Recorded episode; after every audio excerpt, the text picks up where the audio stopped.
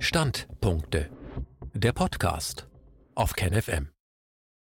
Technik und Krise Teil 1 Ein Standpunkt von Ulrich Teusch Man hat dem Kommunismus und anderen politischen Großideologien vorgeworfen, sie hätten ihre Bevölkerungen in Geiselhaft genommen und in gigantische, opferreiche und am Ende gescheiterte Sozialexperimente hineingepresst. Das ist wahr. Aber die extremen politischen Ideologien stehen in dieser Hinsicht nicht allein. Auch andere haben sich, wenngleich nicht derart rigoros, immer wieder angemaßt, die Menschen zu ihrem Glück zu zwingen. So haben sich zum Beispiel auch die Apologeten des technischen Fortschritts des Öfteren darin gefallen, Zitat, Einzelschicksale einer höheren Berufung unterzuordnen. Zitat Ende, Dirk van Laak. Sie tun dies auch gegenwärtig wieder. Unter dem Schlagwort Great Reset (großer Neustart) haben sie eine Rettungsaktion für den globalen Kapitalismus auf den Weg gebracht. Sie wissen nämlich, dass ein stupides Weiter so über kurz oder lang auf ein politisches, soziales und ökologisches Desaster zulaufen würde. Und damit wäre nicht nur das Überleben derer, die die Arbeit tun, gefährdet, sondern auch und insbesondere das der global agierenden Oligarchen um die große Krise abzuwenden, kommen den Reset-Strategen kleinere Krisen jederzeit zu Pass. Denn Krisen, seien sie genuin, seien sie inszeniert, wirken wie Geburtshelfer oder Katalysatoren, sie ebnen den für erforderlich gehaltenen Transformationsprozessen die Bahn. Auch wenn die aktuelle Rettungsaktion dem globalen Kapitalismus, also einem ökonomischen System gilt, ist die Art und Weise, wie die Rettung ins Werk gesetzt wird, offensichtlich technischer Natur Modernster Technik wird die Rolle einer universellen Problemlöserin zugedacht, und die hinter dem Great Reset sich verbergende Dystopie, von der wir aktuell im Rahmen der Corona-Krise einen kleinen Vorgeschmack bekommen, ist die eines global ausgreifenden technokratischen Autoritarismus. Es geht nicht länger um Freiheit und Demokratie, nicht länger um westliche Werte, auch nicht um das wie auch immer geartete gute Leben, es geht vielmehr um das Überleben eines Systems, das sich grundlegend ändern muss, damit alles so bleiben kann, wie es ist. Und es geht, vor allem, um das Überleben derer, die sich an den Schalthebeln des Systems wähnen. Ja, die Apologeten des Great Reset wähnen sich bloß an den Schalthebeln, sie gehen von falschen Voraussetzungen aus. Weil sie im globalen System fraglos einen höchst komfortablen Platz einnehmen, sind sie der Illusion verfallen, sie könnten das System als solches steuern. Doch das können sie nicht. Schon Ende der 1980er Jahre hat der renommierte Kernphysiker und Sozialphilosoph Hans-Peter Dürr 1929 bis 2014, seinerzeit auch Wortführer technikkritischer sozialer Bewegungen, eine nüchterne Analyse der Bedingungen vorgetragen, mit denen gestalterisches politisches Handeln in hochentwickelten Gesellschaften konfrontiert ist.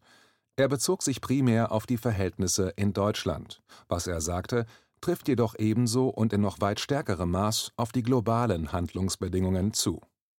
Zitat Bei allen Fragen gesellschaftlicher und wirtschaftlicher Veränderungen sollten wir uns davor hüten, die Probleme statisch zu betrachten. Es reicht nicht aus, sich abstrakt eine Ideallösung zu überlegen und dann lauthals danach zu rufen, dass irgendjemand einen verborgenen Schalter betätigen soll, der die vorgegebene mangelhafte Situation in die gewünschte Idealsituation verwandelt. Solche Globalschalter gibt es nicht und schon gar nicht die Personen oder Instanzen, so mächtig sie manchmal erscheinen, die sie bedienen könnten. Gesellschaft und Wirtschaft sind große, hochkomplexe Systeme, die aufgrund ihrer inneren Verhaltensmuster und Mechanismen eine enorme Eigensteuerung entwickelt haben.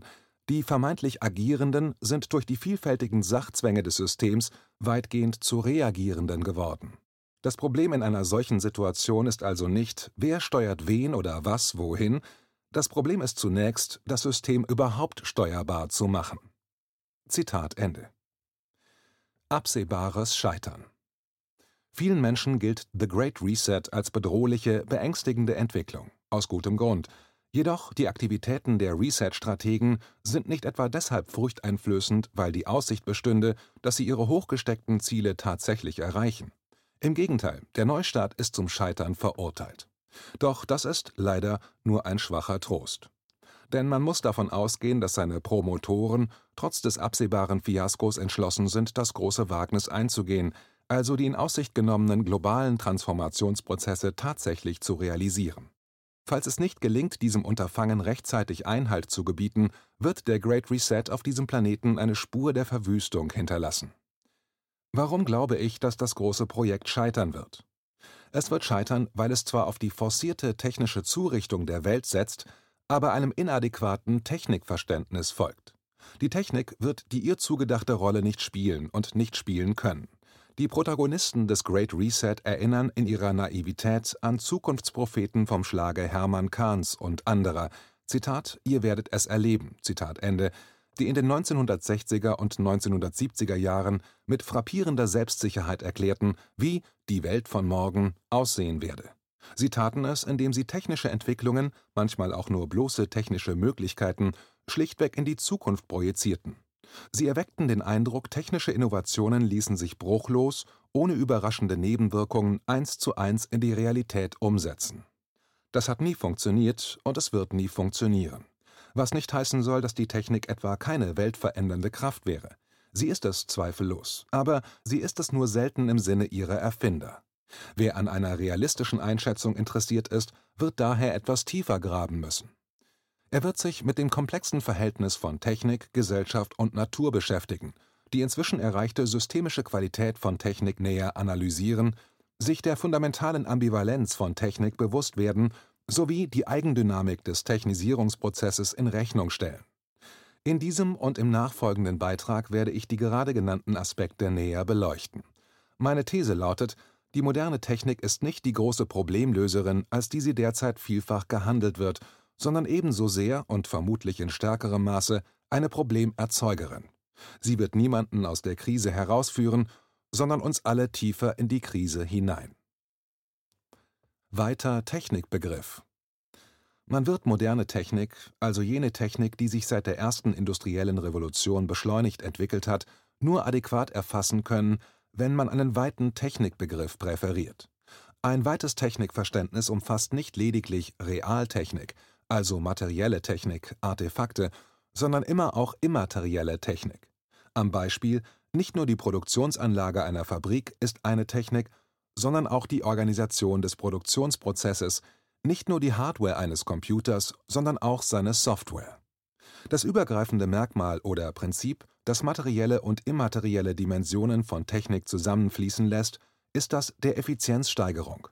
Hatten in vormodernen Zeiten viele Faktoren Beachtung gefunden, wenn die Frage nach der sozialen Akzeptanz von Technik anstand, ist in unserer Zeit das Kriterium der Effizienzsteigerung ausschlaggebend geworden.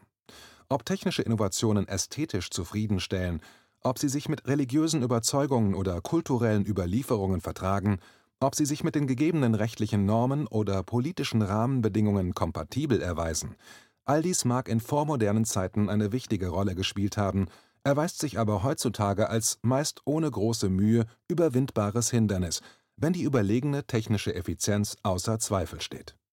Selbstverständlich bedarf jedes effizienzgesteigerte Handeln eines Bezugspunktes.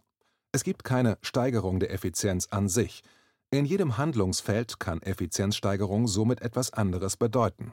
Entscheidend ist jedoch der Bezugspunkt nur dann, wenn er sich dem effizienzsteigernden Zugriff prinzipiell entzieht. So wäre es beispielsweise abwegig, die Effizienz einer japanischen Teezeremonie oder eines religiösen Rituals steigern zu wollen. Wohl aber ist es sinnvoll, die Effizienz eines Produktionsvorganges zu steigern oder die Effizienz der Bürokratie oder die Effizienz eines Lernvorgangs oder die Effizienz der Machtausübung. In jedem Fall ist das Ergebnis messbar und in jedem Fall ist der Vorgang der Effizienzsteigerung das Wesentliche.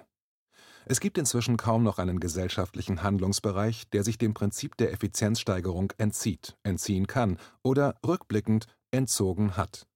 Die Orientierung am Prinzip der Effizienzsteigerung hat sich verallgemeinert, das Prinzip hat sich verselbstständigt. Da Effizienzsteigerung mit Technisierung gleichzusetzen ist, kann man folglich von einer Technisierung aller Lebensbereiche und einer Verselbstständigung des Technisierungsprozesses sprechen.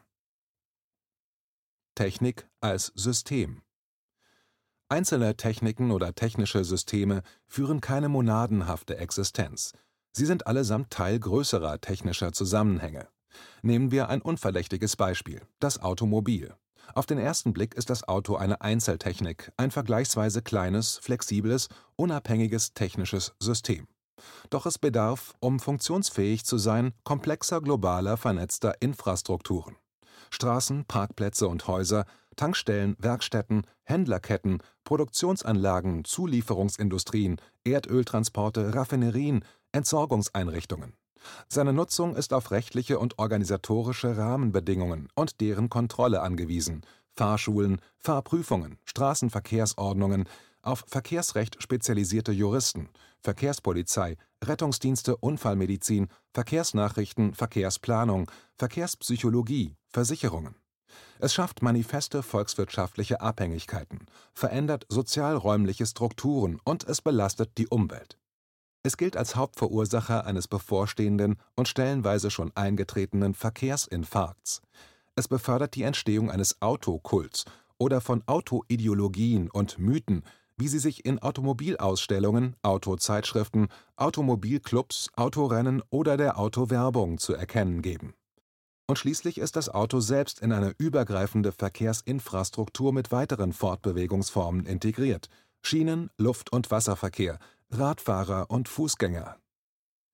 Das Verkehrssystem ist keineswegs das einzige technische Netzwerk dieser Art. Auch das System der Stromversorgung oder umfassender das System der Energieversorgung gehört dazu, das militärische Sicherheitssystem, das Telekommunikationssystem, das System der Wasserversorgung, der Massenmedien. Auch hinter auf den ersten Blick unscheinbaren Techniken verbergen sich ausgeklügelte Systeme. Man denke etwa an zeitgenössische Identitätspapiere. Systeme, die zunächst getrennt voneinander entstanden sind, können zusammenwachsen, konvergieren. Dies gilt zum Beispiel für die Verschmelzung von Datenverarbeitung und Telekommunikationstechnik. Stellt man die Frage, in welchem Verhältnis die Systeme zueinander stehen, reflektiert man insbesondere darüber, was geschieht, wenn eines dieser Systeme ausfällt, stellt man fest, dass sie in hohem Grade voneinander abhängig sind. Fällt die Stromversorgung für längere Zeit aus, helfen zwar zunächst Notstromaggregate, doch wenn deren Energievorrat erschöpft ist, droht der Zusammenbruch des Gesamtsystems, der Telekommunikation, der Eisenbahnen, der Wasserversorgung. Der längere Ausfall eines dieser Systeme hätte insbesondere in hochtechnisierten Gesellschaften katastrophale Folgen.